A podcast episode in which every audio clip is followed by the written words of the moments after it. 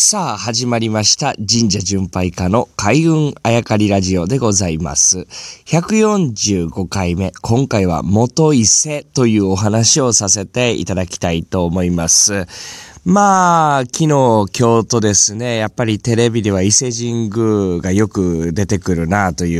う印象を受けますね。まあ、それもそのはず、まあ、天皇陛下、皇后陛下があいらっしゃってるわけでございますけれども、えー今僕が言った元伊勢というのはですね、この伊勢神宮の伊勢に、まあ、元という字をつけてですね、元何々っていうようなね、えーこの前は何々でしたっていうような時に元という漢字をつけますが、えー伊勢にそれをつけて、元伊勢というう呼び方があるわけですね。ものがあるわけですね。今日はこのお話をさせていただきたいんですが、まあ実は元伊勢、伊勢神宮のお話をしたいわけじゃなくって、ここ最近ずっとお伝えしてきたですね、三種の神器、三種の神器の、えー一つである八田の鏡のお話をさせていただきたい。えーそのお話をするにあたって元伊勢という言葉は、えー切っても切り離せないということで、えー一緒に今日はお伝えしていこうかなと思っております。まあ、八田の鏡をちょっとおさらいしますとですね、えー神話の中に出てくる、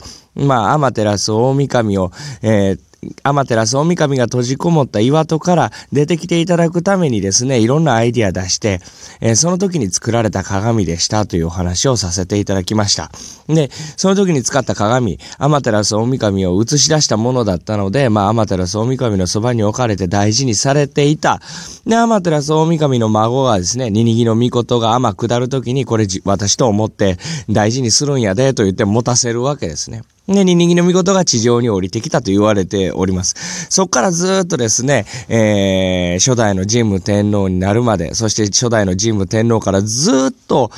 天皇のそばに、えー、あったわけですね。置かれていたわけです。神話の時代からずっとずっと受け継がれていたというのが、まあ、この八田の鏡だったということなんですけれども、今、八田の鏡、どこにありますかというと、伊勢神宮なんですね。このまあ、長い長いね、2000年ぐらい、えーの、はスパンになりますが、元はといえば、ニニギの御事が天下ってきて、天皇の近くにずっとあった。まあ、天照大神が持ってたものが天皇の近くにずっとあった。が、しかし、この令和元年、伊勢神宮にありますと。この間に何があったのかていうのが、まあ、元伊勢、えーを通してお話しさせていただきたいんですね。まあ、ニニギの御事が持っており、持って降りてこられたやつがずっと天皇のそばにあったんですが、まあ、10代天皇の時、えーだと言われております。その時にですね、まあ、疫病が流行ったり、まあ、戦が起こったり、まあ、国が乱れたと。しかも、まあ、人口の半分ぐらいとかいうお話もありますが、まあ、それぐらい大勢の人が亡くなってしまった。もう国が持たないぞというようなね、えーそんな時代があったそうです。その時に天皇はこう考えたわけですね。あーちょっと待てよと、こんなに不吉なことが起こるには、あ何か原因があるはずだ。そうかと思って見自分のこう家ですね、まあ皇居ですけど、見渡してみると、それもそのはずと、神様、まあ自分の祖先でもあるアマテラス、アマテラス大神ですね。その神様を映し出した。まあ何と言っても神様が宿っている。もう神様と同じだと思いますよね。神様が宿っているその鏡とですね、自分が同じ場所で寝起きしてると。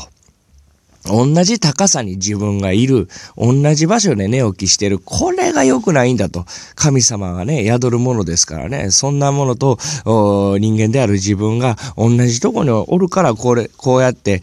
国に良くないことが起きるんだということになってですね、まあ、えー自分の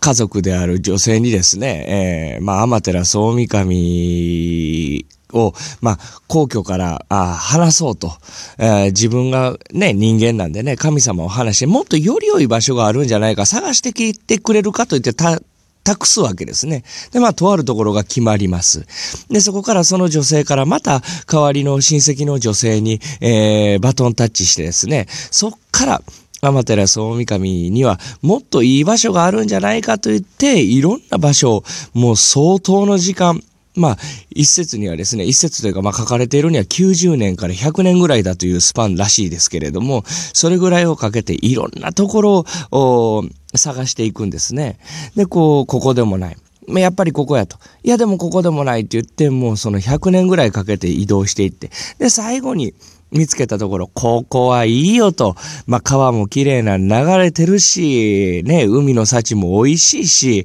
や、ここにしましょうと言ってたどり着いたのが、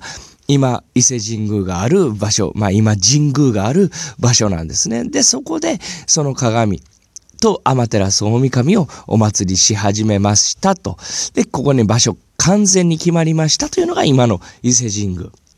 だからですね、この八田の鏡というのは三種の神儀なんですが、神儀なんですけれども、天皇のそばではなく、えー、伊勢神宮に、こう、祀られているのは、そういうストーリーがあったわけですね。さあ、話を戻しますが、その何十年スパン、100年ぐらいのスパンで点々とした場所、ここを今となっては伊勢神宮に、えー、たどり着く前の場所だったということで、元伊勢というわけですね。この元伊勢は、えー、かなりの数、え、あるわけです。ですね。まあその元伊勢だった場所が今となっては神社となっている場所も多くありますんでね。まあそこを巡るのも面白いかもしれませんね。ということで今日は元伊勢を通してですね、えー、八田の鏡がなぜ天皇の元から伊勢神宮に、えー、祀られるようになったのかというお話をお届けしました。